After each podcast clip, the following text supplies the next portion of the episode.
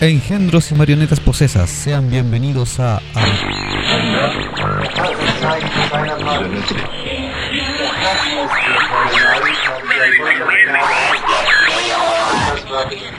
este programa. Acabas de invocar un portal hacia lo que no conoces. Bienvenido seas a Habitantes del Vortex. Bienvenidos a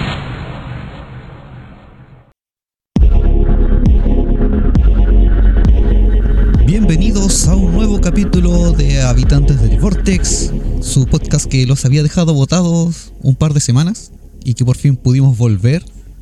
Eh, la realidad nos extrajo nuevamente y nos han devuelto a nuestra extraña dimensión. Y para, para hacerlo como siempre, nuestro querido marioneta maestra Jumi me acompaña desde el estudio 3. Hola, ¿qué tal? Aquí estamos, primo. Eh, no me enseñaron muy bien cómo era la Semana Santa, me dijeron cuándo empezaba, pero no cuándo tenía que revivir Jesús. Así que seguía esperando y por eso no pudimos grabar. Claro, ha sido días accidentados en nuestras vidas. Sí, No sabía cuántos días de feriado tenía Semana Santa. Bueno, eso nos pasa por no tomar mucho en cuenta la, la religión católica y dedicarnos a, a los temas más oscuritos. Bueno, básicamente por no tomar en, muy en serio todo. Eh, para el día de hoy, estimado Jumi, le tenemos invitado. Muy bien. Volvimos a, a programas oscuros y con invitados, así que por favor, querido invitado, preséntese. Oli, oli, oli. Aquí Arcana de Vito Vandermont Morfero, la tercera reencarnación, una vez más con ustedes, esta vez a través de Habitantes del Vortex. Estamos Así aquí es. atravesando la zona fantasma, como le dicen. Claro, la dimensión desconocida. Para los amigos que no conocen al querido Arcana, eh, él pertenece a otro podcast amigo, que son los chicos de Nitan Otakus. Eh, hace un po- hace poquito tiempo hicimos una un crossover con Una ustedes. collab, Sí, una un collab. crossover. Así es. De hecho, por ese eso, pues, parte, parte del triunvirato de Nitano Otaku. La parte más. No, mejor no digo nada porque salgo funado siempre, así que. Pero eso, si a usted le interesa eh, la variedad en general y el anime, eh, puede seguirnos en Nitano Otaku en todas las redes sociales. Claro. Tú dale, aquí, no- aquí nos funamos. No, aquí no es funable, así que vos dale nomás. Estamos protegidos por las fuerzas del más allá. Y eso, ¿tenemos temita para hoy día? Pero- ¿O hacia la vida? ¿O, o- No, o- o le- te lo propongo yo? no, le tenemos tema. De hecho, por eso es que la idea es que fueras tú el invitado, primer invitado del triunvirato de Nitan Otakus. ¿Ah, sí? Así es. Porque de hecho, en base al, a la collapse que tuvimos, había un tema que yo estaba preparando de antes y lo tenía aquí en el tintero. Entonces, cuando lo empecé a, a terminar y a dar forma, dije, no, Arcana tiene que estar con nosotros porque él maneja todos estos datos. Muy Él, él maneja datitos... No, no necesariamente, porque usted maneja su- sus datos curiosos como lo hacemos nosotros, entonces no es necesario que estudie. De hecho, lo más probable es que maneje un poco el tema. O más que manejarlo, va a conocer bastante del tema que voy a hablar. ¿Así? Sí, ¿Crees que será? vamos a consoladores, ¿cierto? todos quieren participar en los de la, en los temas de, de los fetiches y cosas así. Claro, hoy día vamos a hablar sobre las sandías. ¿Y qué tan grande debe ser la sandía para que tu pacto del mal sea bien catalogado? Claro. Oye, yo, yo creo, yo creo que igual sale un, un buen podcast ahí dando todos los datos para escoger una buena sandía. Cómo tiene que so- sonar la palmada, qué tan gruesa tiene que ser la raya. Claro. Mira, también se viene eso. Tengo algo pensado que, que se los voy a, a plantear después por interno. A ver qué, qué piensan ustedes y, y qué me dicen. ¿En qué momento termina el placer y comienza el dolor? Eh, ¿A, a los cuántos centímetros? ¿De diámetro o de largo? Bueno, ahí depende de la, de la, lu- de la lubricación, yo creo igual. Con el mismo factor juguito. viscosidad. En todo caso. Pero ¿cómo lo haces con las pepas? Hay que licuarlo. Es que las pepas después las podéis colar, po. Pero es que las podías No, con cuarto ojo. Sí, po. Claro, se escupen por por el cuarto ojo. Van a quedar abonadas, entonces ya al caer a la tierra van a crecer. Salen con raíces. Van a ser como Baby Groot. Bueno, por ahí en, en esta serie de Steven Universe, Steven le da vida a toda una civilización de sandías. Uy, sí, vi ese capítulo. Son como puros Stevens, pero con. con la. con colores así de sandía. Con la textura de una sandía. Claro. Muy bien. Y O sea, pensando en la son sandías en forma de Stevens. japoneses eh, pen- eh, ponen las sandías como en, en carcasas plásticas para darle forma. Claro, ¿cachai? Ahí hay un emprendimiento interesante. las sandías cuadradas. No, pero si hacemos sandías de Mira, yo, Stevens. yo, yo, yo pensaba en una, ñoña. en una forma más ergonómica para la utilidad sexual, pero dale. Ay, conchale, vale. Si a, si a ti te cabe lo, cu- lo cúbico, a ver que, que grabarlo para compartirlo con el mundo. Esa weá debe ser un don. En bola. Por el bien de la ciencia vamos a intentarlo. Chilean Got Talent. bueno, vamos a partir con, con el tema. Vamos a tratar de, tratar de ponernos serios. Ah, teníamos tema. Sí, eh, hay tema. Aunque generalmente nunca terminamos siendo serios, pero vamos a tratar esta vez. Ah, muy bien. Así que voy a partir diciéndoles que existen diversas historias o vivencias extrañas y fuera de nuestro conocimiento en ocasiones que con el pasar del tiempo se convierten en leyendas urbanas. Nuestro país no es la excepción de estas y existen diversas. Hoy conversaremos sobre un par de ellas y una de las que más revuelo tuvo en la década de los 90, que llegó incluso a tener su propio documental en la pantalla grande una de las leyendas que nos enseñó a no subir a cualquier persona a tu auto mientras transitas por las calles de Santiago de noche. Ya más o menos se imaginan de qué vamos a hablar. American Pie. De, de las chiquillas que se ponen ahí en América del Sur, ¿no? Esas que te tratan de tú. ¿Sí? Con esa introducción sigo pensando en la sandía. Va a ser el tema la recurrente.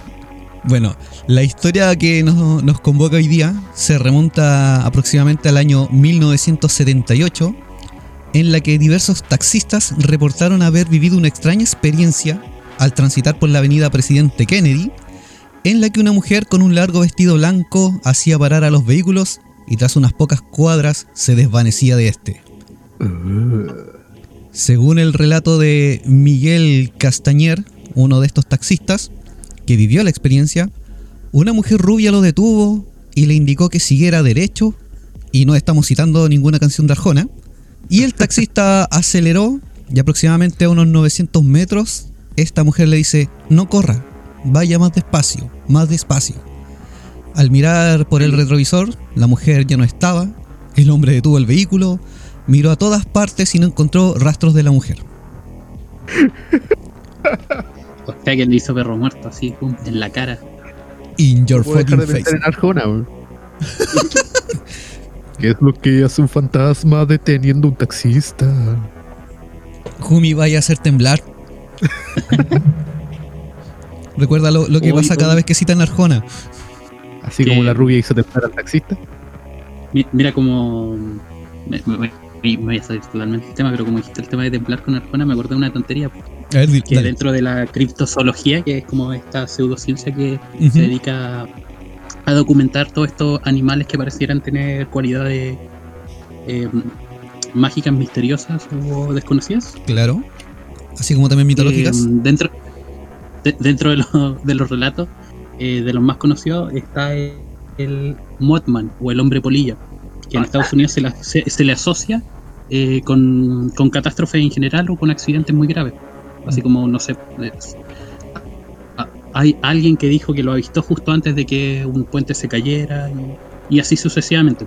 Resulta que no es el único como leyenda urbana, por así decirlo, que comparte esta cualidad. De hecho, también en Estados Unidos está la idea del eh, demonio de Jersey, que también pues como una figura sombría que se ve, que, pareciera asemejar a un demonio, algo con alas, que también se, se deja ver justo antes de catástrofe o accidente. Y si no me equivoco, en Chile también hay, hay algunos relatos similares, porque que tienen la idea de, de un gran pájaro que, que algunos avistaron antes del terremoto del, del antiguo, sí, pues no el del 2002. Piñera. Entonces, como- claro, pues estaba pensando, como que eh, a lo mejor es una cualidad, como un don que se hereda, Y en una de esas Arjona lo, lo heredó así. Eh, eh. Arjona es descendiente de un. de un. de un ser cripto. Criptozoológico que ocasiona o. o que puede predecir. eh, terribles calamidades, dices tú. En volar en una de esas. Puede ser. Pero, pero a lo mejor era otro, pues, en volar era Piñera. Eso, eso explicaría el marepoto y un montón de cosas, ¿no? También puede ser. Piñera es una criatura que aparece después de las cagadas. Sí, es otro tipo de, de A veces criptozoología. durante. De hecho, lo que tú mencionabas, Arcana del Modman, eh, hay algunos. Habían unos. ¿Cómo se llama? Bien, se me empezaron ahí las palabras. Bacán, partimos bien el programa. Habían algunos testimonios y relatos de que. Modman había sido avistado acá en, en Santiago. Pero no recuerdo ojo, Igual le creo. cuál fue el evento Hay- en hay específico en el que lo El vieron. tamaño de las polillas, weón. Dejó Cada- las cada crías. año están más grandes, weón. La alimentan con ropa Sara, con, con ropa de marca. Claro. Estas se alimentaron en el Costanera Center. No, pero fu- fuera de broma hubo un. i- Iba a decir un ataque masivo de polillas, pero no, no es No, como fue, le llaman a- fue como una, una plaga. de polillas. claro, una, Una parvada de Hubieron- hubo, hubo un tiempo que hubo un exceso de población de polillas en Santiago. Este verano fue, po. Sí, po. este verano. Sí, sí, sí, este sí. verano De hecho, igual- las noticias que eran polillas igual- gigantes. a las polillas también. Bueno, pa- parte de, de la genealogía de las polillas. Eh, están dentro de la familia de las mariposas, así que técnicamente son mariposas con Son mariposas nocturnas. Claro. Ellas se visten de seda. Ellas son más grandes. Son más grandes, salen de noche. Sí, son mayas. bueno, y así con Yo tener que- invitados dispersos como nosotros. Yo cacho que ese problema de las polillas gigantes es culpa de AliExpress. ¿Tú decís? ¿Por qué? Mandaron ropa de, de Fukushima. De esa que venía. Oye, pero, pero de, de hecho, de hecho Japón tiene un. Bueno, esta, toda esta fantasía de criaturas gigantes, entre ellos eh, hay un, Los kaiju. Claro, los kaiju. un kaiju, claro. ah, de estos monstruitos que pelean con, con Godzilla, que son muy típicos de la Sí. de la cinematografía japonesa. Claro, que pelean con Godzilla, con Ultraman, Ultra Seven y todos con los Power ultras. Rangers. Y con muchos más. Sí. Ya, volvamos al tema. Sí, Ah, cierto.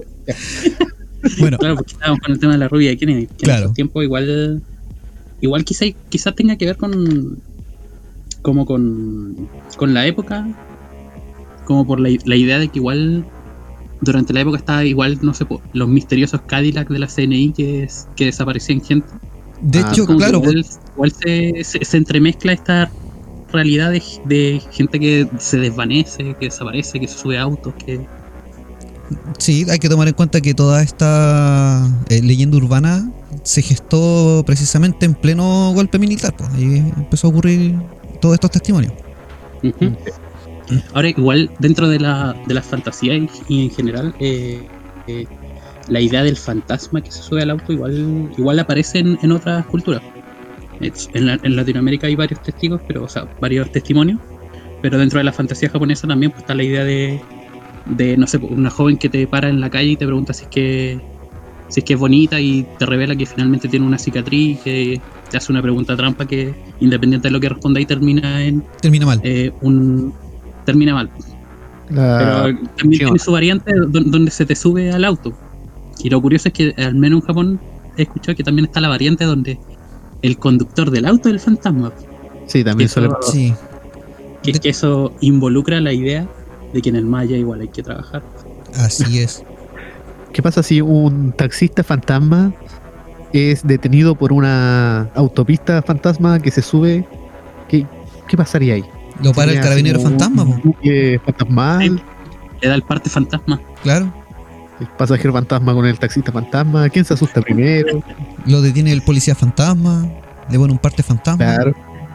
Ahí, ahí tenéis Bueno, toda una la- teoría. La, la pregunta es que los, los entes ectoplásmicos, fantasmas o entidades espirituales se podrán reconocer entre ellos.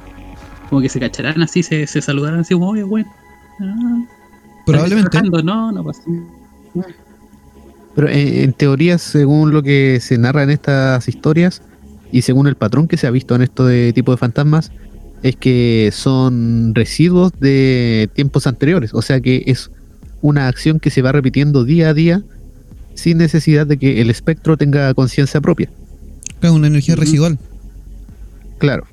Claro, creo que, creo que de hecho el término es que se refieren, son como ecos, pero tienen un apellido para referirse a que es una manifestación física de, de, de una situación que ya ocurrió. Ah, ya sí, sí, ya. Ya cachamos más o menos a lo que te quieres referir. Que igual, no sé, pues, igual debe ser complicado quedarse atrapado en un, en un bucle de eco fantasmal. Así como te imagináis, te caes justo atrapado, no sé, limpiándote el poto en el baño. Qué fantasma más, más penca. Botando una sandía. Claro. Ya, retomando. No, espera, espera. Ah, ya, Que esto me hace, me hace pensar en un punto bastante válido, según lo que están mencionando, sobre un fantasma residual que repite su acción día a día. Y esto me trae hacia atrás, hacia la era donde explotó el volcán de Pompeya. No sé si saben Mm. que encontraron ahí un momificado que se estaba justo dando Sí. unas puñaladas en el acto. Cinco contra uno. Sí, pues estaba haciéndose el autodelicioso. Correcto. Claro, y que cada, cada día a la misma hora, cuando supuestamente explotó el volcán, aparece el fantasma apuñalándose de nuevo. Igual ser, un- como medio tortuoso, así como nunca llegar al más allá, por así decirlo. Más encima, que nunca llegó a- al clímax. Explotó el volcán, pero él no. Es una acción de nunca acabar. Claro. Imagínate los lamentos, los quejidos de fantasma de ese pobre hombre. Hoy si a lo mejor Bueno, fue justo hay en el momento en que explotó el, el volcán. Quejidos, quejidos paranormales, pero es discutible, ¿no? Oye, chiquillo, ¿y si justo eh, este individuo que se estaba apuñalando terminó justo cuando también lo hizo el volcán? De haber pensado, oh, Ah, loco, la mansa que me mandé. El medio clímax. y se tembla la tierra. Ando potente hoy día. me tenebran. Ya, vamos a, a trasladarnos Ya, a una gélida noche de invierno. Sí, ya tiré mi verborrea diaria. Ya, ya pasamos la dispersión que correspondía al capítulo. Es que era, necesario, era necesario. Sí, era necesario. Como les decía, durante una gélida noche de invierno y tras un mal día en la ruta de un taxista llamado Carlos, este decide retirarse a su casa y lo hace avanzando por la mencionada avenida Kennedy. Y al llegar a la intersección con Jerónimo de Alderete, vio a una guapa mujer que le hacía dedo, o para los otros latinoamericanos que no escuchan, pidiendo aventón. Y en un principio este dudó en llevarla, pensando cualquier cosa que le podía pasar. Y luego de meditarlo un poco, detuvo la marcha del vehículo con la esperanza de que esta pasajera le salvara el día. La atractiva mujer... Pensando en otro que le podía pasar. No, no, no. Pensando que le salvara el día de trabajo. Ah, muy bien. La atractiva mujer de largos cabellos, traje blanco y pálida expresión subió al auto, saludó de manera cordial, casi cariñosa, se sentó en la parte trasera e indicó que solo iba unos kilómetros más adelante, que ella le indicaría dónde debía detenerse. Carlos se pone a toda marcha por la ruta y en todo el camino no cruzan palabras, hasta que en un momento ella le susurra, no corra, vaya más despacio, más despacio. El chofer gira para ver a la mujer y queda despavorido al percatarse que ella ya no estaba en el vehículo. Inmediatamente Carlos se detiene en medio de la pista y se pone a buscar cualquier tipo de explicación que le diera respuesta de dónde se metió esta mujer y cómo pudo desaparecer de un auto en movimiento. Al no encontrar nada, decide pasar por el terminal de taxis antes de irse a su casa, con el fin de encontrar alguna respuesta entre sus compañeros, pero lo único que encontró fueron risas de incredulidad de parte de sus colegas. Se vio aislado, pero estaba seguro de que la rubia estuvo en su auto e incluso recordó un agradable aroma a violetas que la fémina dejó en el vehículo y que aún se mantenía ahí. A los días siguientes, Carlos siguió contando su experiencia a sus cercanos. Pocos le creyeron hasta que comenzaron a aparecer más casos de colegas que vieron a la rubia en el mismo sector. La historia llegó a la prensa y fue creciendo de manera exponencial y eran varios ya los taxistas que reportaban haber tomado a la rubia que se desvanecía al hablar. El misterio no tenía explicación y fue ganando adeptos hasta que se llegó a un nombre. Y aquí es cuando empieza todo. Tiene una historia detrás. Existió verdaderamente la rubia. Marta Infante, que era una trabajadora de la Corporación de la Madera en Santiago. ¿Qué les parece esto hasta ahora? Es que yo, yo igual debo decir que a la base el relato tiene un tremendo problema. ¿Qué? Que te lo cuenta un taxista, pues, ¿cachado? Como te cuentan luego en la web los taxistas, son terrible agrandados. pues, es difícil creerle, pues. Bueno, mira, lo, lo que pasa es que Así en un momento se me subieron cuatro rubias. Claro, yo no sabía qué hacer. Entonces, ah, me metí en cuarta, sí, cuarta, quinta, sexta. Oye, tú, tú tienes para quinta nomás. No, pues yo yo iba en séptima. así. Pero hay cachado, ¿no? ¿Alguna, vez le ha tocado esas conversaciones tan, tan amenas que ofrecen los taxistas? De hecho, entre los relatos que habían, aparte de los relatos de taxistas, habían personas comunes y silvestres a las que la mujer eh, le había hecho dedo y pedido aventón, que había tratado de hacer que se detuvieran.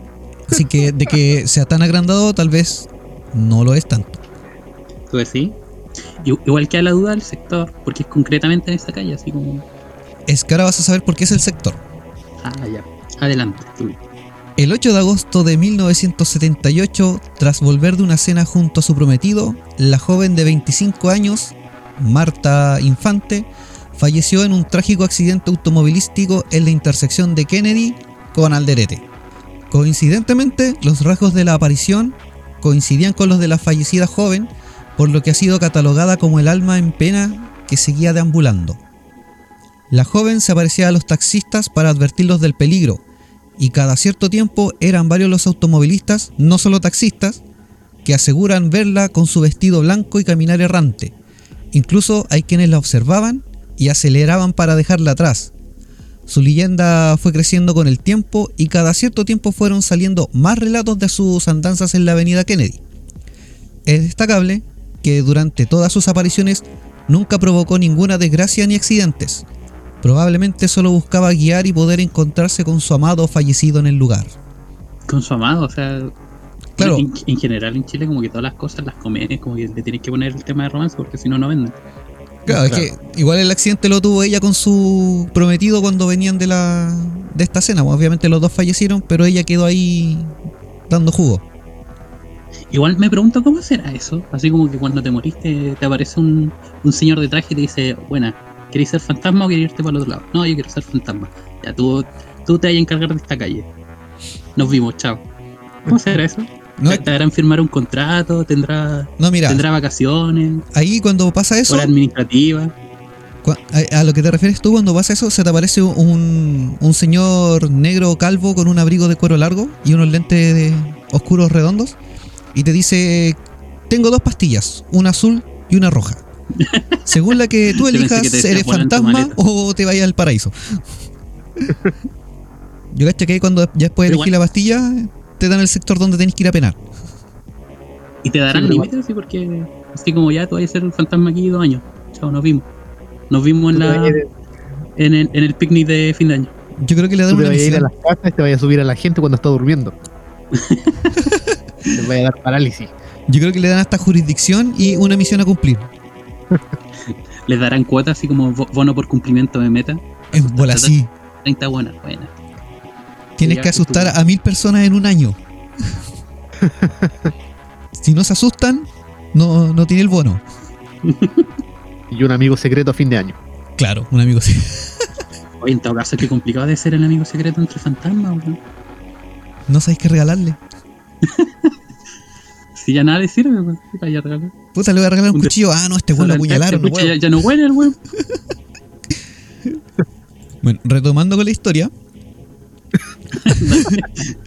algunos historiadores eh, dicen que ella no sería la única mujer que aparecía en el sector, ya que en la época de la colonia, la joven hija de uno de los regentes de la zona oriente falleció antes de su matrimonio en extrañas circunstancias, y se dice que deambulaba por los campos dejando a su paso un olor a violetas, y es por ello que se plantea que la aparición de la arteria capitalina no sería Marta Infante, sino que sería el alma de una joven fallecida hace más de 100 años Y la historia fue recopilada también en el libro Tradiciones, Leyendas y Cuentos Populares de Ramón Laval en 1920. Mira tú. Bueno, igual dentro de la, de la época colonial durante Chile hay harto crecimiento de, de estas leyendas populares. De hecho, no sé, pues, por, por- por recordarme una de las más famosas, la- los fantasmas de la casona de Uba, que de hecho hasta le hicieron una, una comedia, la TikTok, Sí, TikTok, sí. de que hecho, fue, que fue como de las, de las primeras comedias que tomaron este género de fantasía. pues, Generalmente eran, eran más realistas y eran como de época. del, del concepto que se vendía. Claro, Sí, pues, la- la- generalmente la- las telenovelas que hacían en la televisión abierta eran todas como de época, al menos en lo que era TVN. Eh, eran como de, de época, como les mencionaba. Y como lo que hice es Arcana, po, eh, fue la primera que tomó un tema más fantástico, por así decirlo. Lo llevó a, a una época un poco más contemporánea, en la que la gente podía casi identificarse con algunos de los personajes. Claro, que igual hay que, hay que tener en cuenta que en, en Latinoamérica en general somos súper arraigados al, al concepto literario del realismo mágico. Entonces para nosotros temas como de que fantasmas deambulen por ahí es realmente parte de nuestra idiosincrasia y lo creemos, no es así como, como tan alejado de, de nuestra realidad cotidiana. Finalmente por eso también aparece una tradición que, que es casi única de, de, de este lado del charquito eh, llamado Atlántico que es el tema de las animitas. que es Correcto. construir un- una pequeña casilla ahí en, en el lugar del suceso del fallecimiento. Correcto, de hecho. De hecho, la otra vez por aquí, por aquí cerca, ¿Mm? eh, por Camino Melipilla, eh, dentro de los múltiples cruces que tiene, hay uno que tengo acá cerca de la casa. La otra me, me di el tiempo de, de contar cuántas animitas hay en ese cruce. ¿Ya? Hay 12 animitas. Chuta. Oh. Y es como, uff, Bueno, con respecto a, la- a lo de las animitas que mencionas, eh, hay Ajá. uno de los capítulos que se viene que va relacionado con eso. Entonces también ahí, ahí vamos a tomar algunas historias de animitas emblemáticas de acá de Chile. Y vamos a tocar también el origen de, de las animitas. Y dentro, como para adelantar un poco, eh, que va a ser como un pequeño spoiler. eh, se habla de que en Latinoamérica en general había un culto a la muerte desde antes de la colonización que era más que nada por tener cierto respeto hacia los ancestros y que para la comunidad indígena eh, latinoamericana ellos no era que desaparecían de, las vidas de los demás, sino que pasaban a otro plano o se iban con los dioses, pero se mantenían acompañados de, su, de sus deudos, por así decirlo. Y es por eso que en ciertas fechas se realizaban ciertas ceremonias, que por ejemplo había una, una tribu que desenterraba a sus muertos y los alimentaba y hacía cenas con ellos. Entonces también como en, en este en este intento de, de calmar el espíritu o de guiarlo hacia donde tenga que irse, empezaron a gestarse estas pequeñas casitas que conocemos como animitas, que marcaban el lugar donde había fallecido la persona, que era como para decirle, mira, aquí moriste y aquí debe estar el lugar donde desde donde tienes que partir y donde tienes que dejar atrás tu, tu realidad de persona viva y, y aceptar tu calidad de, de espíritu. Pero eso viene para próximos capítulos. Oye, pero, pero igu- igual me pregunto así como si es que los fantasmas sac- sacarán en cara su animita, así como la animita del narco que tiene la gigantografía con luces y todo el todo el nombre. como que se ha quedado en el barrio, en el barrio espiritual ahí, por tener una mejor animita. No sé, por, por ejemplo, la- las animitas que suelen ser eh, relacionadas con accidentes de bicicleta, que suelen poner una bicicleta de color blanco. Claro. ¿Te, te dejarán usarla en el Maya? "Ay, voy a dar una vuelta a la manzana. Ah, Depende porque si tuviste el accidente en bicicleta y no llevas tus implementos como de seguridad para andar en la bicicleta, puede que te penalicen en el otro mundo y te digan, no sé, es que no voy a ocupar la bicicleta en dos años. Piensa en todos los pagos que hay en el otro mundo. Claro. Hoy sí.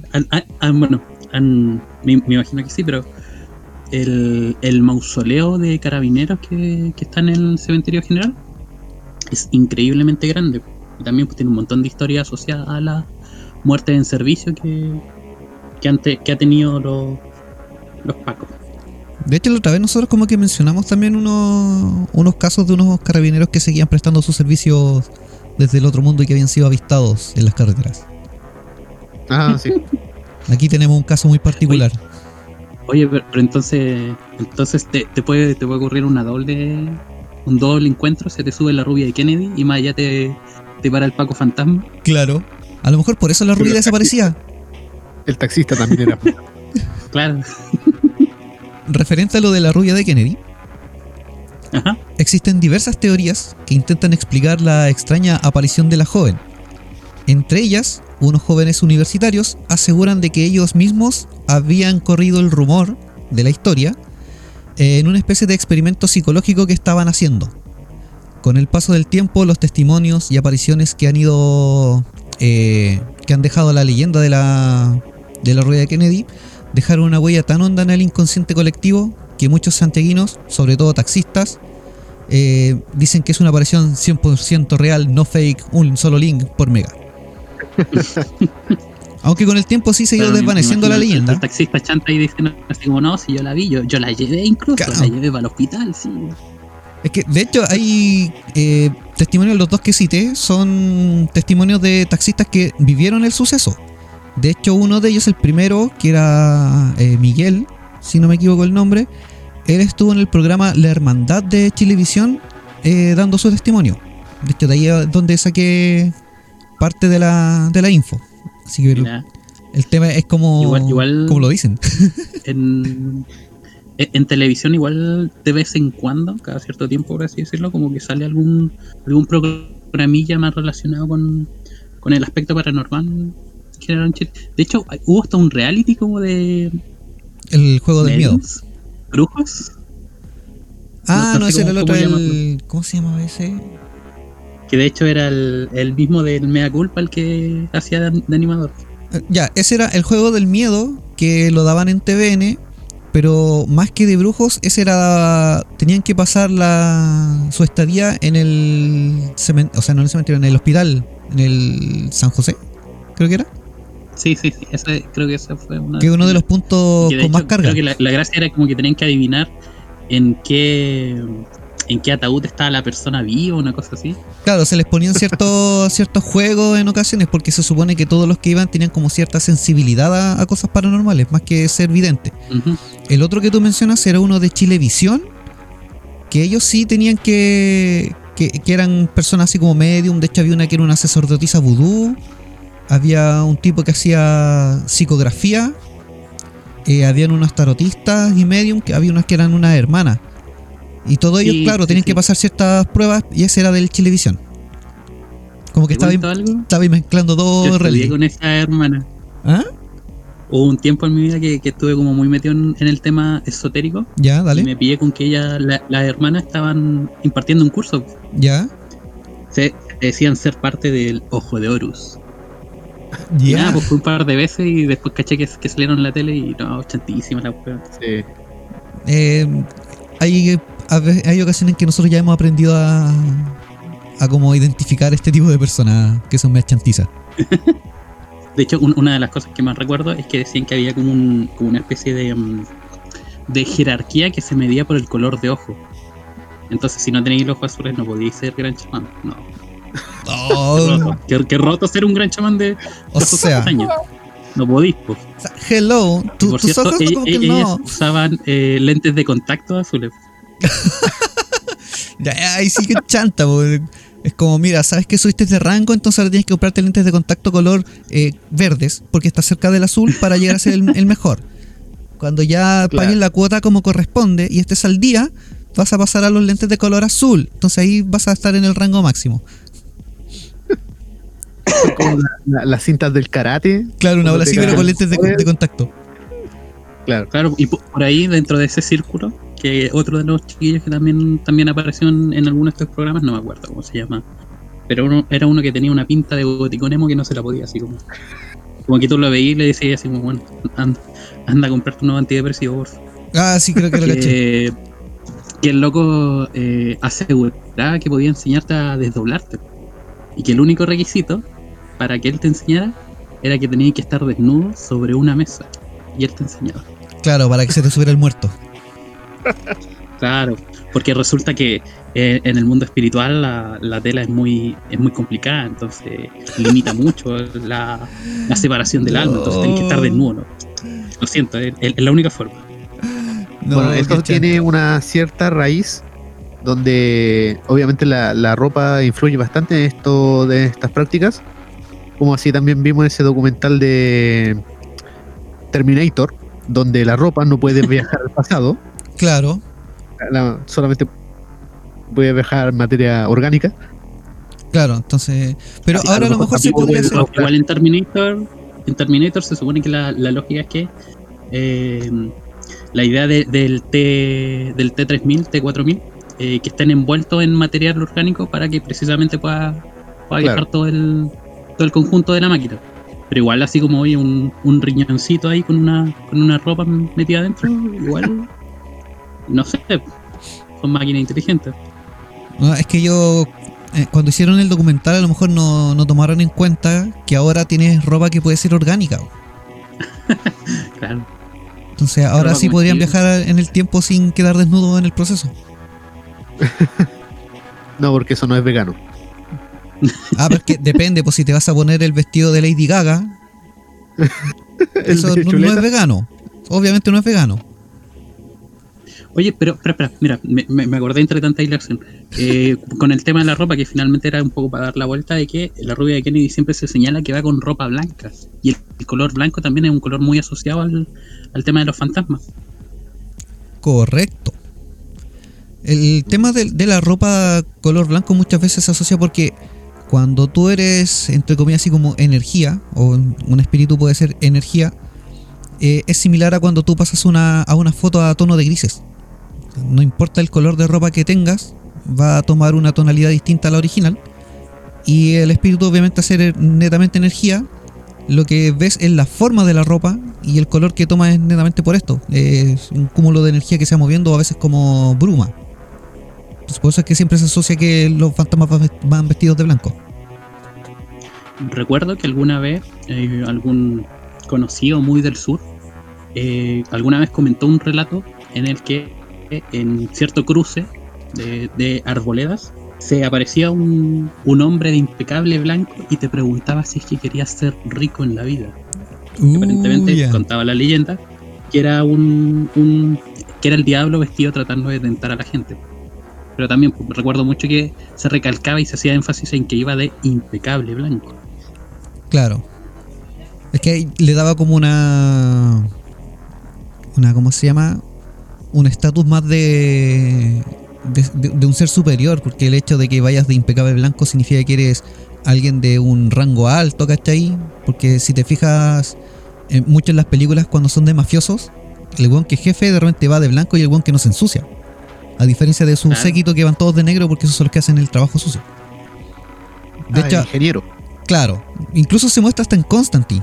En ese documental Oye, que pero- todos ven, ahí también Y- aparece y en Don el- Sata de Blanco. En el, en el más allá, ¿habrá así como Vanish para blancos impecables?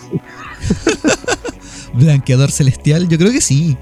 Claro, sí. Claro. Tienen que mantener su, su color espiritual de alguna forma. Yo digo que necesitamos una película de Terminator versión paranormal. Peleando contra ¿Cómo qué. así? Tomando esa lógica de que el material inorgánico tampoco puede desdoblarse, que aparezca Terminator, pero en, en el más allá, se encuentra con un fantasma. Tu sábana, tus cadenas, las necesito. Díselo a la mano. Pero im- imagínate pues, si, si Dios no lo quiera, Schwarzenegger se muere. ¿Cómo, cómo va a ser tremendo fantasma? pues? Manso San. Pedro lo va a dejar entrar, ¿no? No, no lo va a dejar entrar y va a decir, I come be back. I'll back. Ven conmigo Bueno, si quieres vivir. Buen volada, San, San Pedro no, no, no le entiende. Pues igual. Yo cacho que, yo cacho que Schwarzenegger va a llegar a las puertas del cielo y va a decir: Tus llaves, ahora. Todo caso. Oye, igual, por, por- por ejemplo, a las mismas puertas del cielo se le refieren a ellas como las puertas aperladas. Uy, tengo un. ten- tengo ciertos relatos sobre eso, pero. Creo que no van al ¿Qué hay caso de perlas? ¿El collar de perlas, tú decís? No, ¿Al que eh, no vamos todavía? ¿sí? No, no, no, no. No, el collar de perlas lo podríamos dejarlo para otra ocasión. De hecho, ahí podíamos invitarte con el Dante. Creo, creo que él sería muy feliz con un capítulo, con ese capítulo, así que ahí, Mira, en volada. ahí voy a invitar al Dante. Pero hoy no les traje solamente la leyenda de la rubia.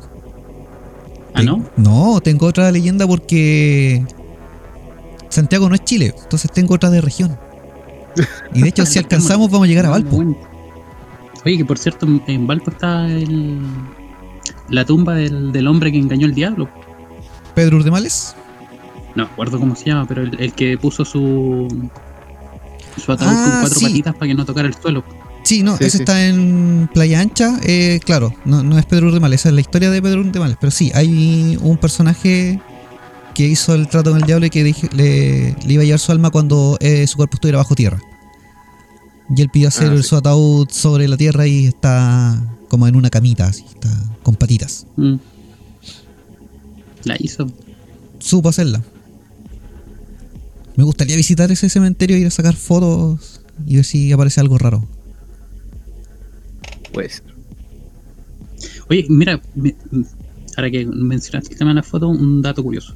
No, no sé si curioso, nomás con el dato curioso. Pero uno gen- generalmente está la idea de, de que las cámaras o los artefactos tecnológicos pueden captar fantasmas.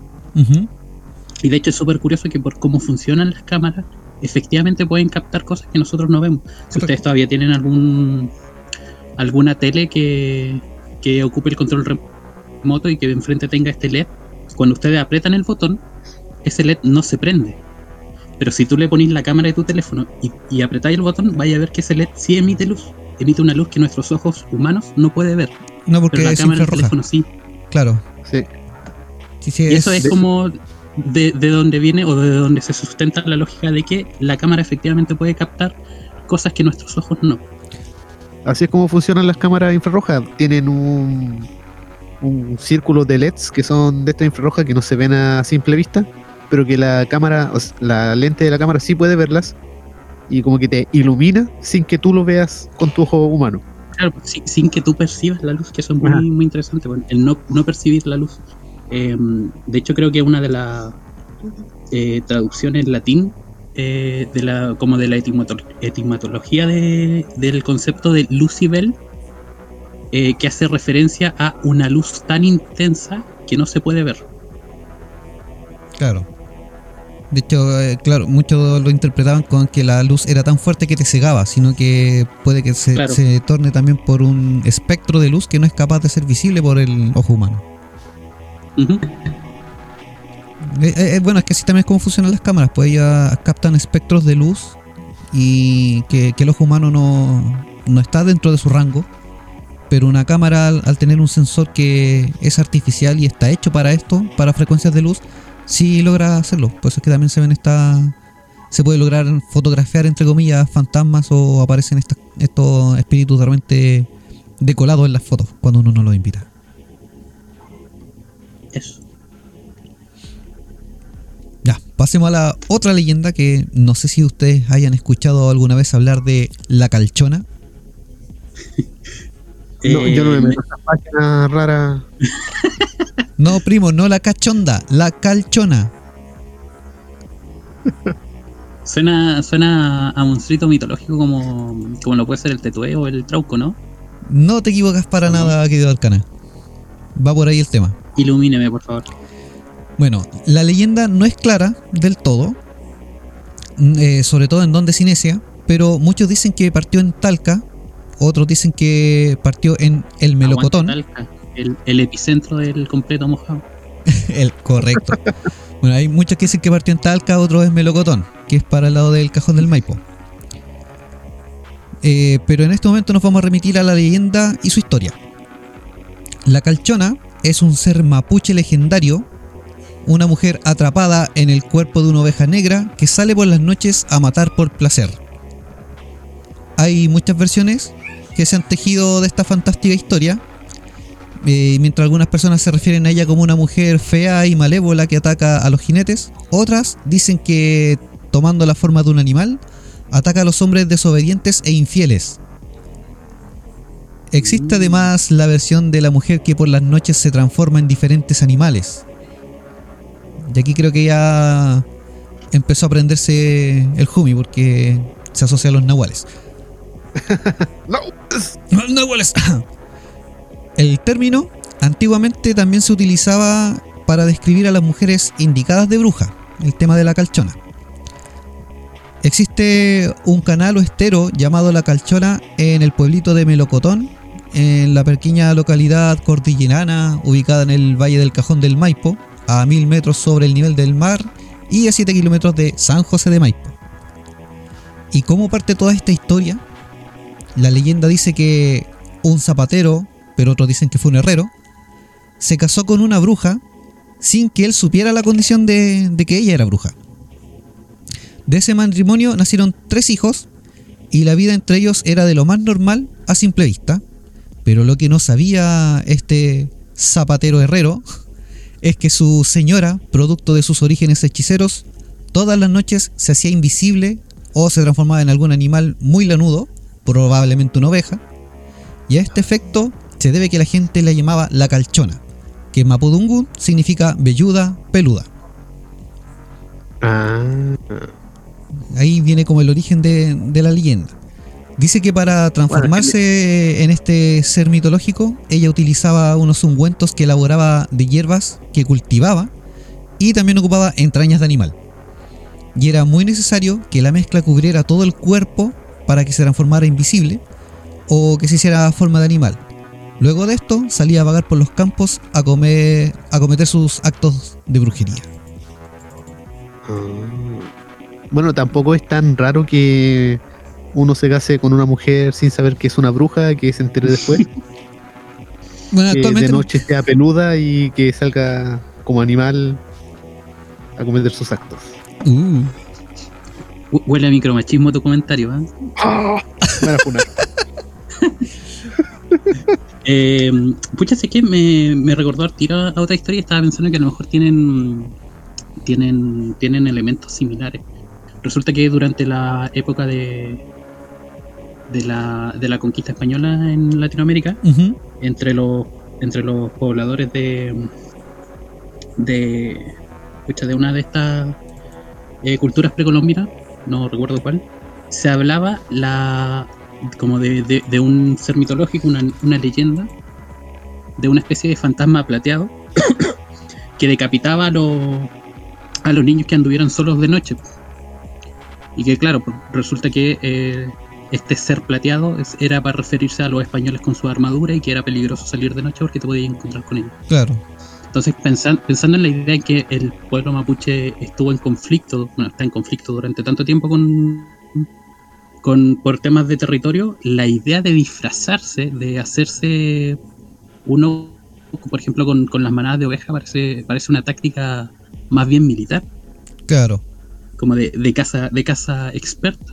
Entonces, a, a lo mejor puede ser que eh, la idea nazca de ahí, pues, de, de, de mujeres que ocupaban esta táctica para distraer y, y finalmente ser, ser letales en combate. Claro, así como a modo de, de soldado infiltrado con el pueblo. En volada, no sé. Puede ser. Tener esa idea. Porque igual si hay a salir de noche, pucha, una forma la nueva es como conveniente, pues, sobre todo en el sur, que hace más frío que la mierda. Sí, tiene, tiene lógica. Bueno, en esa época tampoco había muchas presto barbas como para decir que no era peluda. Ay, menos mal que no está la tía Kate.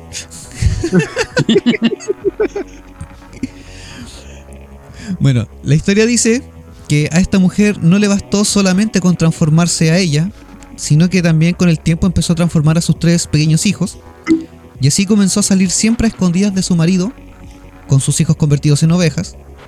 Pasó el tiempo y este ritual se repetía noche tras noche después de que el esposo se quedaba dormido.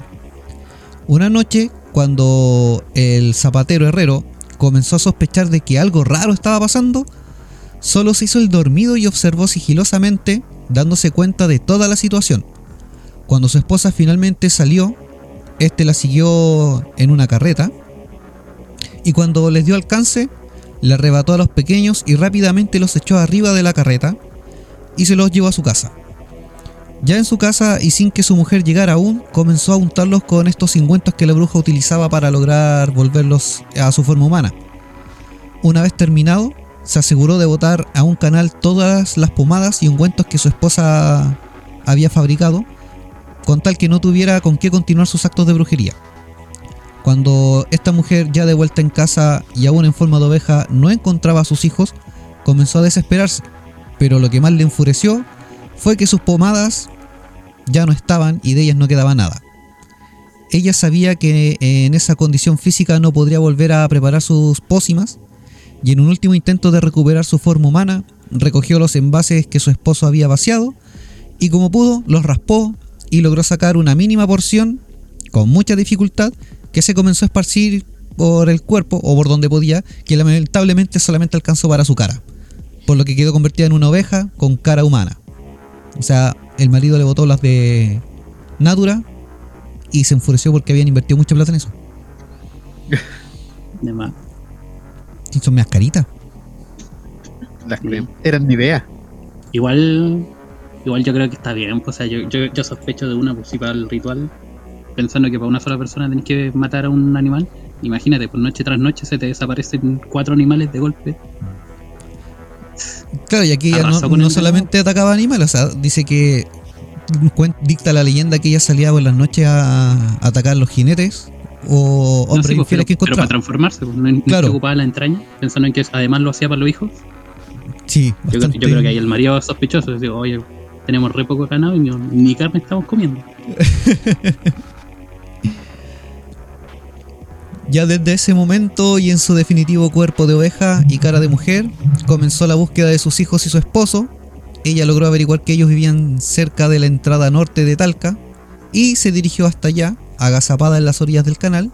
Esperaba que apareciera algún jinete o se le subía a la carreta preguntándole, ¿eres tú, marido mío? ¿Dónde están mis hijos? Pero del herrero y sus hijos, o zapatero y sus hijos, nunca se supo más. Desde entonces, todos los jinetes que pasan por ese puente de noche eran abordados por la calchona. Esto dio motivo para que el puente de ese sector fuera bautizado como el puente de la calchona. Mira, en, en el sur igual hay harta, hay harta historia de arrieros solitarios que aprovechan a la oveja. Así que cualquier cosa, no, es que, es que fue la calchona, hermano, no, Claro. yo no quería. De hecho, hay otra historia asociada a la calchona, pero ya más, más contemporánea, Ah, ya. que sucedió el- en 1800, o sea, perdón, en 1989. Y esto sucedió un día 24 de junio, eh, que fue el brutal asesinato que queda al descubierto la mañana del 25 de junio de 1989, luego que unos niños encontraran en las cercanías del puente la Calchona, al sector norte de Talca, un cadáver con 25 puñaladas en sus extremidades, cuello y zona genital. ¿Estaba vivo? Eh, no, pero se descartó suicidio. ¿Estás seguro? Mira, lo más. No, estaba deprimido. Mira, aquí vienen datos así como curiosillos. Ya. Esto fue en una noche de San Juan. Ya. La víctima era María Soledad Opaso, quien tenía 17 años. Volvía de Ah. una fiesta, entre comillas, a su casa, donde estaba su pololo Antonio Arellano Carter, Don Carter,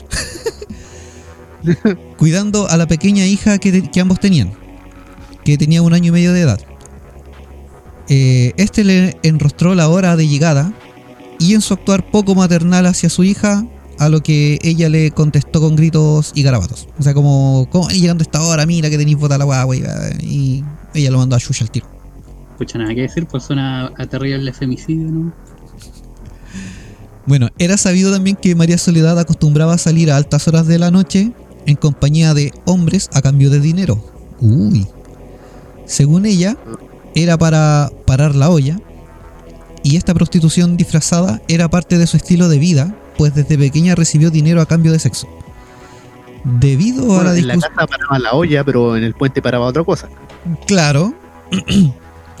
Digamos que en el pueblito paraba otras cosas.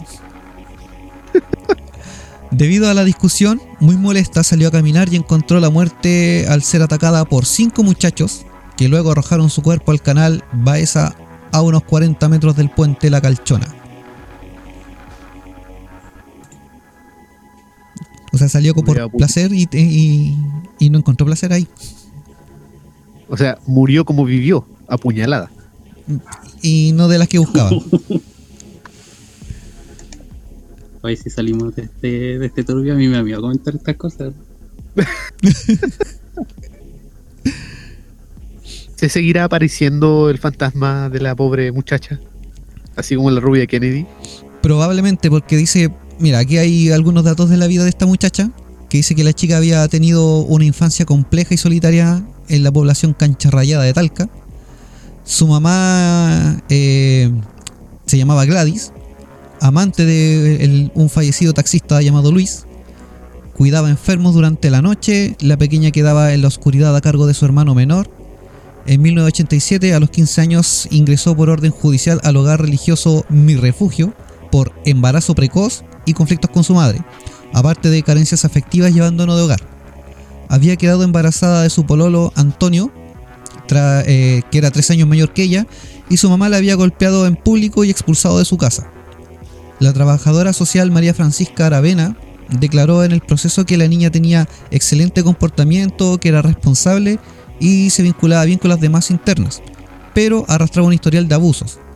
En el 84, con 12 años, según se recoge el expediente, le contó a su mamá que su padrastro había intentado violarla, no obtuvo la protección que esperaba. Obviamente hay temas de, de, de realidades familiares.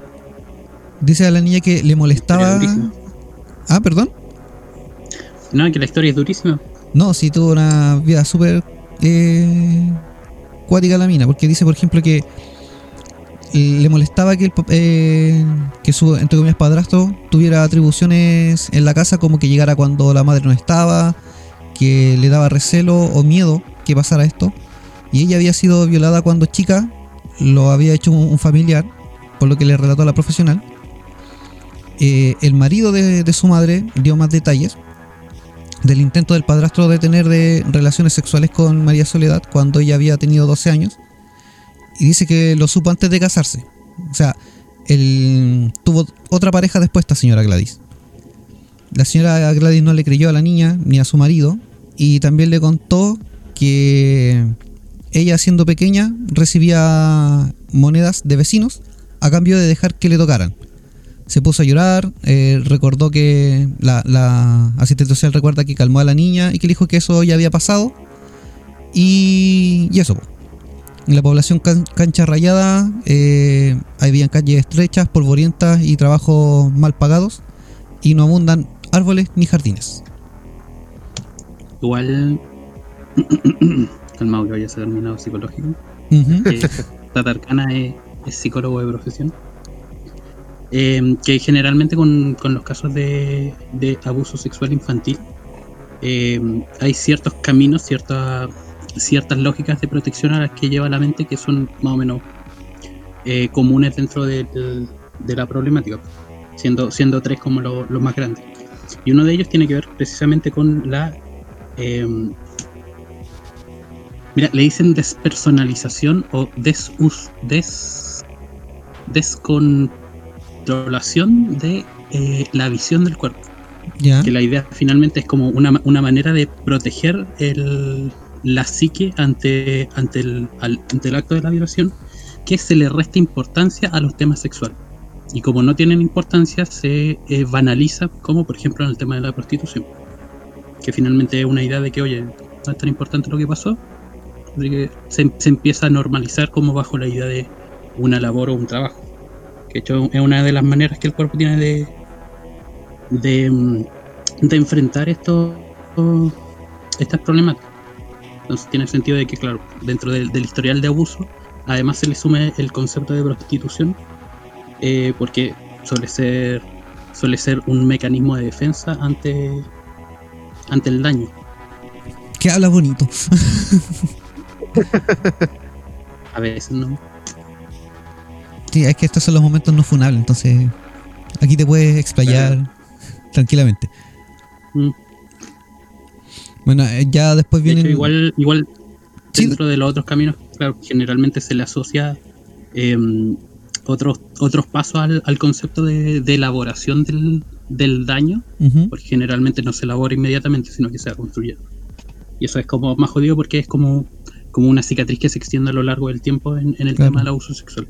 Pero también se le suele asociar al concepto de, em, de la ruptura de la figura materna, porque finalmente igual se culpa a la madre de que no estuvo ahí para cumplir el, el rol protector. Claro. Entonces, generalmente, además del caso, se le suma eh, conflictos con la madre precisamente porque está este conflicto.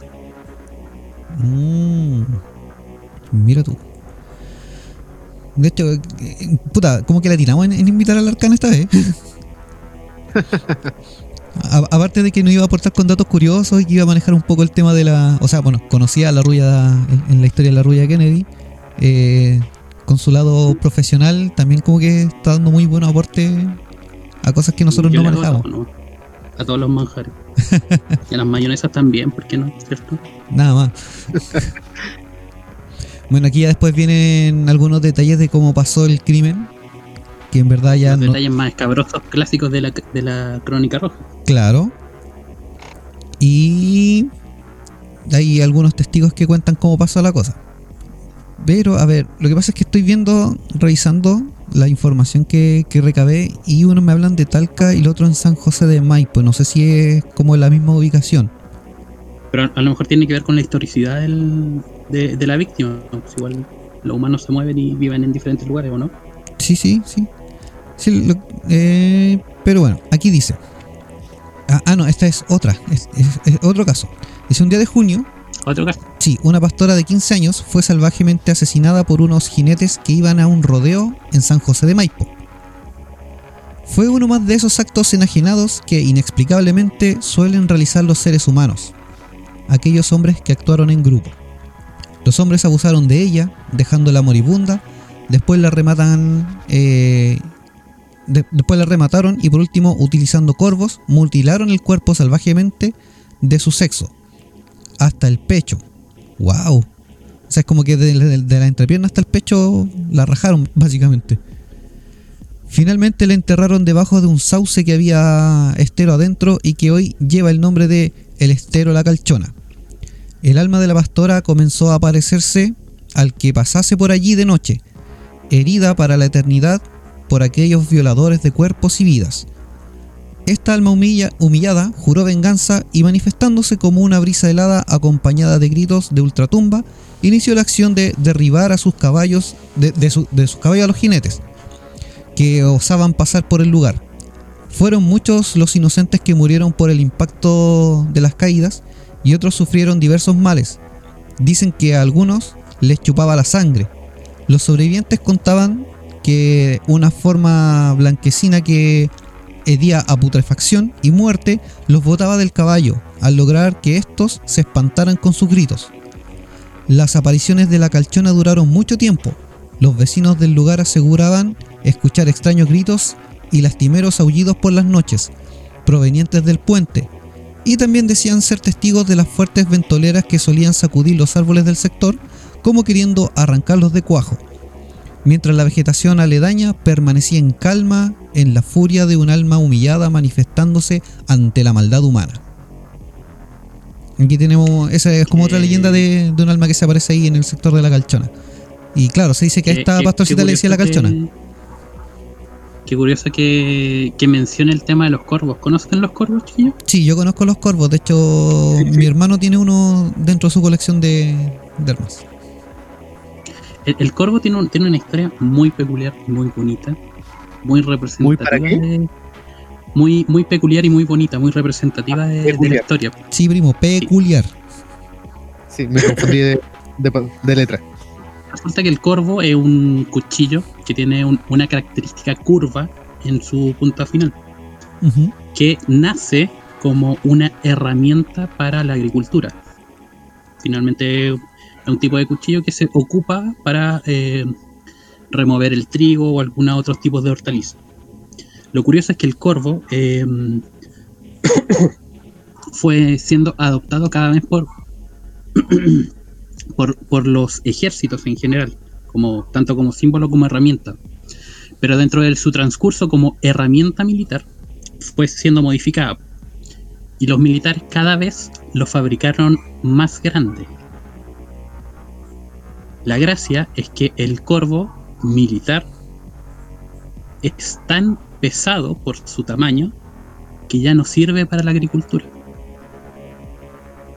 De hecho, tampoco es la herramienta más útil en combate. Precisamente porque su curva es tan pronunciada que eh, no es capaz de proyectar el ataque lo suficientemente bien como una espada o un cuchillo normal, un cuchillo, digamos, de, de un solo filo. Claro. Y el corvo tiene, tiene esta característica de que ha evolucionado de ser una herramienta funcional y práctica a ser solo una, un adorno. Exactamente igual como la milicia chilena. Jamás ha hecho lo que tiene. Mm, Igual que el corvo. De hecho, el, el corvo eh, hay que también saber usarlo. O sea, no, como lo que dices tú, pues, en combate es súper inútil porque para atacar no, no te sirve de mucho. O sea, el corvo te sirve después como para desmembrar, como. que, que para un Es combate. que ni siquiera eso, porque es tan pesado que mejor ocupa tu cuchillo. Claro, Para eso Te cansáis mejor menos. te conviene llevar un bow y un cuchillo de caza. Claro, Claro, que, por ejemplo, aquí de se habla de es- que. eso es lo interesante. Claro, que aquí se habla de El que, por ejemplo, es eran campesinos un los que tenían los simbolismo- como un simbolismo de poder más que otra cosa. De hecho, creo que Chile es el único ejército que, que tiene el corvo como símbolo. Efectivamente. Mm. Es Sí. como- sí, sí, el único. Demás son inteligentes. Hay, hay otras milicias que también tienen el cavar, que es un tipo de cuchillo militar, pero Ajá. que está bien pensado y bien hecho. Sí, lo que pasa es que aquí nosotros copiamos todo, entonces tenía- era algo que ya tenían ahí como herramienta que era funcional. Y dijeron, ah, copiemos esa weá, pero como arma. Y para variar lo hicimos mal. Pero más grande. Claro. Porque hay que medirse los pitos con el Claro. cuchillo. No, no fue como los orientales, caché que los japoneses pescaron las herramientas que tenían de, de agricultura y las transformaron en armas. En armas ninja, más encima. Y armas ninja. Sigilosas, mortales y efectivas. Por eso, o sea, is- quisimos hacerla como ellos, pero lo hicimos mal. Es como esos cuicos que se compran camionetas gigantes para compensar algo. Claro, Claro, la proyección de la falta se le, se le llama. Claro. Por, Sí. eso, por eso solemos tener el, el teléfono de, de última gama, la tele más grande, el computador más potente. El cuchillo más grande. Claro. bueno, en nuestro Bueno, igual caso, con, con- con el tema de los cuchillos y el caso de Japón, igual Japón tiene, tiene sus cosillas por ahí por ahí que se, que se saltó, pues de hecho Japón posee una de las espadas más eficientes y hermosas del mundo, que es la katana, que tiene una construcción y una tradición bastante bastante milenaria, sí, tremendamente efectiva precisamente por cómo se, se construye. Resulta que durante la apertura de Japón, eh, los primeros que llegaron por como, como por esta interculturalidad que se produjo cuando se abrieron las fronteras nipón, eh, fueron los ingleses. Sí, correcto. Y los, in- y los ingleses llegaron con sus sables de la marina, con sus barcos, con sus trajes, y a los japoneses les enamoró esa cuestión. Que de hecho cambiaron toda su tradición para parecerse y simular más eh, la tradición inglesa. De Ajá. hecho, los, los marinos japoneses ocupan una variante que se llama el Kyogunto, que es, eh, digamos, una mezcla entre una katana y el sable tradicional de la marina. Pero como estaban tan apurados por querer parecerse a estos, a estos extranjeros, que los Kyogunto que, que actualmente hay tradicionales, digamos, son de muy mala calidad en comparación a una katana tradicional. claro. Es que la katana también tenía como toda una ritualidad en su construcción. po. Efectivamente. No, no era así como llegar y que. No, quiero una katana. Ah, ya sí, mira, hagámosla. Ven en tres días y está lista y toma, ahí está la base. No, no, no era. No, he como tenido eso, un trabajo bastante arduo. De hecho, se- eh, está comprobado de que es un arma de mil hojas. Es un bloque Una- doblado tantas veces que llega a tener prácticamente mil hojas y eso después se, se fue forjando hasta darle la forma a la hoja y es por eso que la hace eh, bastante efectiva en combate, que tiene entre comillas cierta resistencia, porque igual una katana con versus otras espadas se rompe. Pero eso es lo que también permite que tenga más filo. es bastante flexible porque combina combina el metal duro, que es con, con la técnica que se hace el, el acero damasco, que es doblando una sobre otra, igual, igual como se hacen las, las tortas de mil hojas, Claro, con un metal muy blando. Y esta diferencia de calor eh, es lo que le da la característica curva. claro. La técnica Sandmai, que lo que hacen es juntar eh, dos sándwiches, dos panes de, do- de un acero, más un acero diferente que va en el centro, y eso se va martillando cuando está al rojo vivo, después se va doblando a la mitad y se dobla otra vez a la mitad, y así se van eh, consiguiendo las mil capas. Claro. Claro. Pero no siempre todas las katanas son de mil capas. No, pues, No, pero el Hay- principio de- de fabricación es el mismo. No, que esas son como las que se daban en tributo, las más trabajadas. Las de guerra, las que se usaban para batalla, eh, tenían un proceso más simple. Ah, claro, esas que Bueno, son. Y volviendo, volviendo un poco al, al tema de los fantasmas, curiosamente la composición de, lo- de los metales que se ocupan para hacer armas cortopunzantes, como sean espadas, katanas, sable, doble, lo que quieras, eh, suelen tener eh, una mezcla de acero que involucra carbono. Curiosamente carbono es uno de los materiales que componen el cuerpo humano. Entonces de ahí viene la idea de que algunas armas necesitan un nombre porque asimismo tienen un alma, ya que tienen una composición eh, molecular que se asemeja a la de un hombre. Claro. Es como lo que pasaba con las armas forjadas por los nórdicos que usaban huesos Sí, humanos Iba a o hablar hue- lo mismo. huesos de animales. Sí, y que los huesos al tenerse carbono eh, le daban más dureza a las armas, lo que básicamente cumplía la función que querían los nórdicos de darle más fuerza del animal, pero era por el carbono que le daban al acero. Claro. De hecho, también un poco siguiendo la lógica de las animitas que comentábamos antes, en algunas tradiciones se habla de eh, espadas malditas que, no sé, asesinaron a mil hombres porque como fueron asesinadas con esta espada, las almas se quedaron en el arma. Es como un poco la idea de que el alma se tiene cierta perseverancia en el lugar o en el objeto. Sí, también. Hay, hay muchas teorías respecto a, a los objetos malditos, sobre todo lo que mencionas tú de las armas, sobre todo de la- lo que son espadas. Y es, es como bien tradicional también en lo que es Oriente, sobre todo lo que era en la época de los samuráis, lo que estabas mencionando tú, por el hecho de que si un arma mataba a mil personas, como que las mil almas quedaban atrapadas en el en la katana. Y eso también le da como un cierto estatus dentro de, de- del combate, ¿cachai? O de, o de la familia que tenía esa katana. Sí, o mientras más almas tenía tu arma, más posible era que te convirtieras en el nuevo Chaman King. Sí, Claro. I- igual, no sé, bueno, no, no sé si aplica el caso, porque en este caso los, los 33 mineros no murieron, pero en volar el papelito que tiene Piñera le, le ofrece ciertas cualidades mágicas, por eso lo guardo. Hoy se habla de un ritual masón ahí respecto a eso. Eh, Por el 33, el hecho que esté escrito en rojo, por ejemplo. El hecho de que es 33, de que la fecha en que ocurrió todo también suma 33. De hecho, en, en internet encontré así como el iceberg de Piñera. También podríamos. también podríamos así como tocar ese tema más adelante.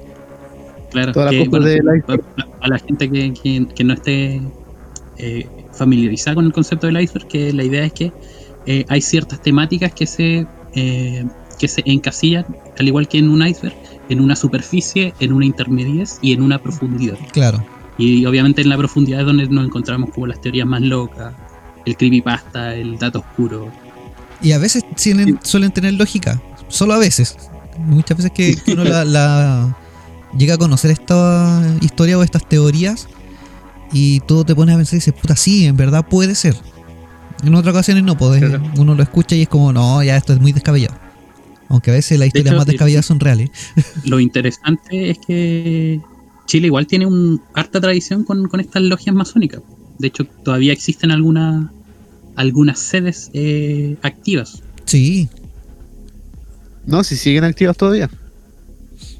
incluso se dice que los, padres de la patria estaban involucrados también en estas logias. Ajá, claro. De, De hecho, se, se dice que en Chile también hay, hay logias hay logias especiales de Chile, la llamada eh, la logia lautarina y los hijos del corvo, Claro, que también tiene una tradición militar por el tema del corvo. sí. Y también está la recta provincia. Mira, es- de esa no, no cacho nada. Esa, No, esa no es masónica. esa no es masónica, pero Ah, una ¿no? logia muy oscura. Cobran tres luquitas en la entrada. No, pero tenía así como la misma esencia masónica que eran como lo- las élites, pero de los brujos, de lo que era en Chiloé. De los más altos brujos se creaba esta logia que eran los que decidían el futuro de Chile. Claro, el tema se empezó después a, a prostituir cuando eh, estaba todo el tema que, que empezó a- la conquista hacia el sur y empezó como a, entre comillas a hacerse más, más civilizado el país y ellos empezaron a cobrar entrada. Entonces ya había como una cuota de, de ingreso a, a esta agrupación y es cuando ya todo se, se fue a la B, ¿cachai? Ya no era lo mismo que era antes, Claro. que en un principio era solamente Ajá. una agrupación de brujos, sino que después ya como que empezó a lucrar y ahora cualquiera podía entrar a esta a esta agrupación de la recta provincia y ahí es cuando se fue toda la verga. Se dice que Pero sigue activa. Así. Sí, no ¿Qué sé. harán? Ju- ¿Jugarán, jugarán como Cario Castral, así, aprovechando la pandemia, no sé. Claro, tienen unas cartas tipo mito y leyenda, Claro. Pero con reglas tipo Yu-Gi-Oh! Entonces de repente dicen, no, sé que te voy a tirar esta carta, la voy a dejar boca abajo y termino mi turno. De hecho, te invocan a los demonios así en el campo de batalla. Te invoco al Tetue en modo de defensa. Claro. El, el tema es que hay dos cartas ahí que son la- las cartas milenarias que no han podido encontrar todavía.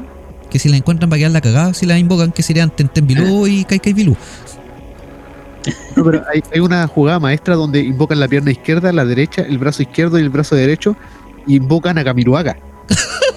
Y la. Invoco las cinco partes de Kamiruaga. Y lo potencio con el avión. igual debe ser, debe ser interesante una fantasía de un, no sé, un Kamiroaga zombie. Hay una teoría de que supuestamente Kamiroaga no está muerto. De que él era como una especie de, Vive en de nuestros agente corazones. secreto. Sí, vive en nuestros corazones aún. Felipito. Vive en todos los cuchillos que llevan Kanikama. Bueno, en, gen- en general, eh, a todas estas muertes trágicas se le asocia una especie de misticismo. Mm. Es que todas las muertes Como, bueno, trágicas. con figuras tan grandes que, que ca- casi como que las canonizan en, en términos espirituales como la idea de pedirle manda o favores. Eh, Ese tema lo vamos a tocar en el, en el episodio de las animitas. El tema de las mandas y los favores. Que de hecho, en lo que investigué, hay unas animitas que se catalogan bastante milagrosas. De hecho, ahí en Santiago ustedes tienen una en la estación central, pues que es la de Romaldito, Sí, la de Romaldito. que es súper conocida. De hecho, muchas veces yo la vi en. la veía por las noticias cuando de repente se aparecía como uno que otro documental por X motivo.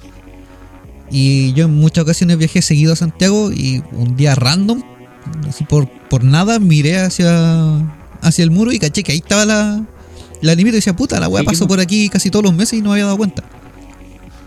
Igual está medio escondido dentro de lo que es México. Está central. Claro, pero igual es como... una calle antes de donde ocurra como todo el, toda la AG3 de la ciudad. Claro. Que también hay una historia extraña de, de- del personaje Romaldito. Hay varias versiones de cómo pasó eso. Claro. Que igual pues, era un personaje bastante enigmático, pero bueno, eso lo vamos a hacer para, Sí, lo vamos a dejar para el otro. sí. para Ya, pues, así, que, otra, otra entrega.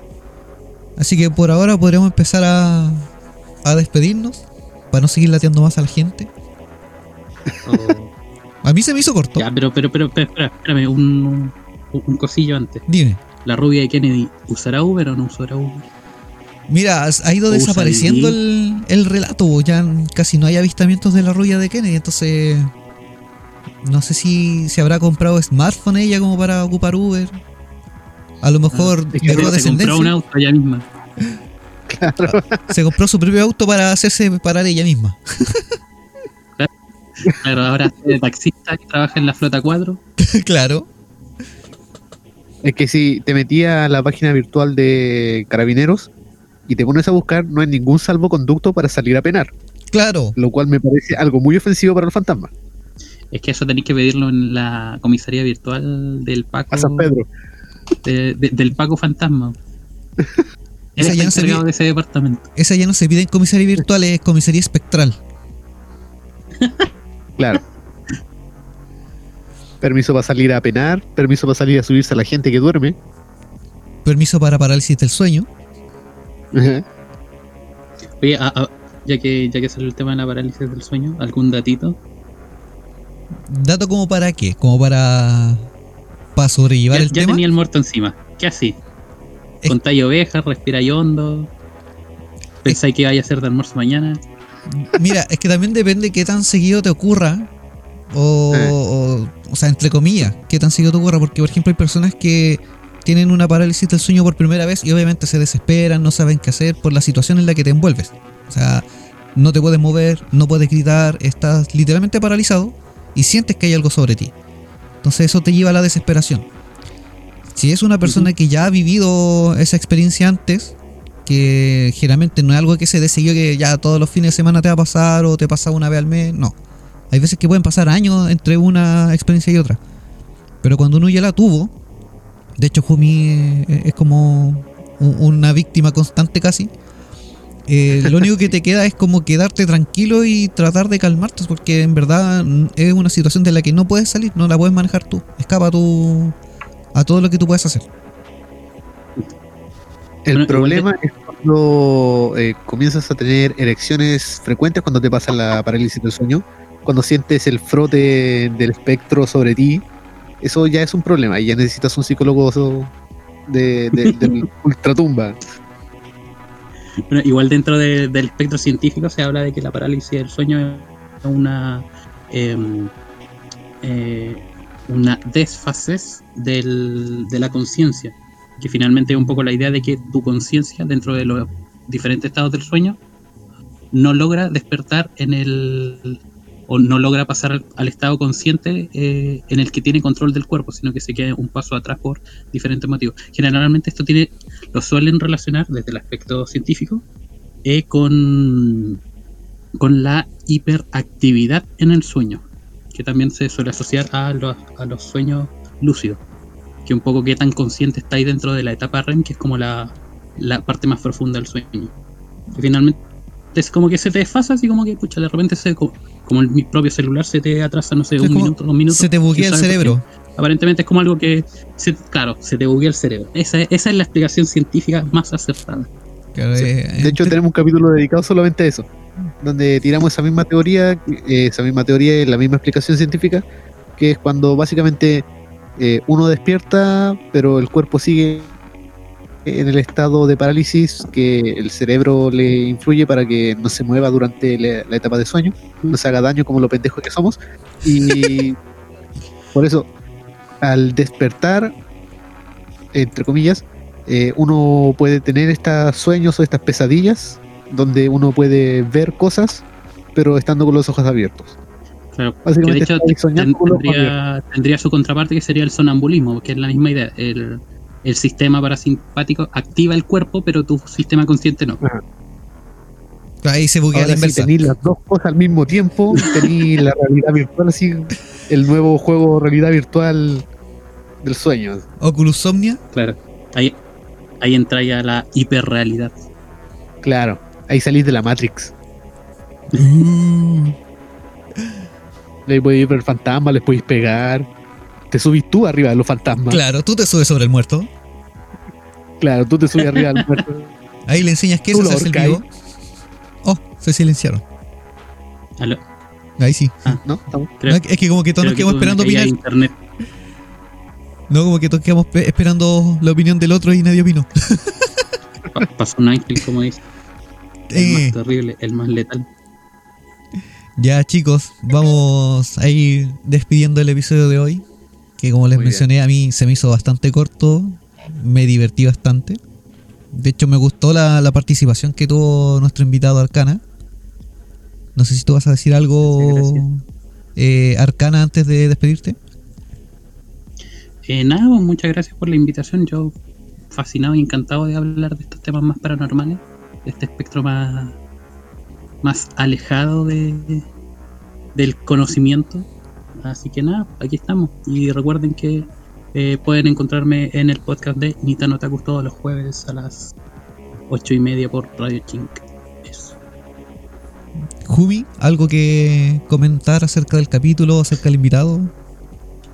Sí, mira, eh, el día que nosotros nos muramos, vamos a seguir apareciéndonos en Spotify. Vamos a seguir penando por Spotify, aún estando muertos. Así como la rubia de Kennedy. Y no, nada, muy bueno el capítulo. Me encanta siempre hablar de cosas paranormales.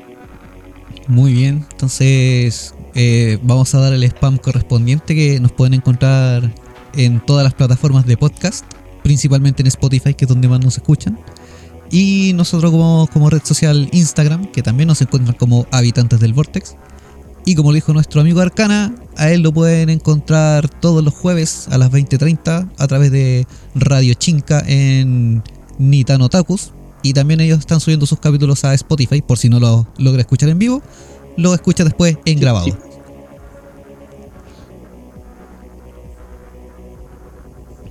Ah, pensé que iba a opinar algo alguno de ustedes. que Había escuchado que estaban hablando. ¿no? No, ya está. Bueno, entonces sería todo por hoy, queridos engendros, marionetas, jíbaros, infíbulas. No sé si se me queda alguien en el tintero, Jumi. Calchonas. Calchonas vamos Ah, las calchonas las vamos a agregar también, sí. Sí, Corresponde agregar Las las mujeres calchonas. ovejas también tienen derechos. Sí, hay que ser inclusivos. Así que nos despedimos con nuestras palabras mágicas y será hasta chao. Hasta chao. Hasta chao.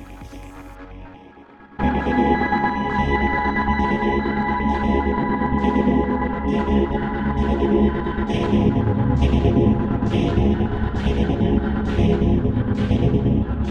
you.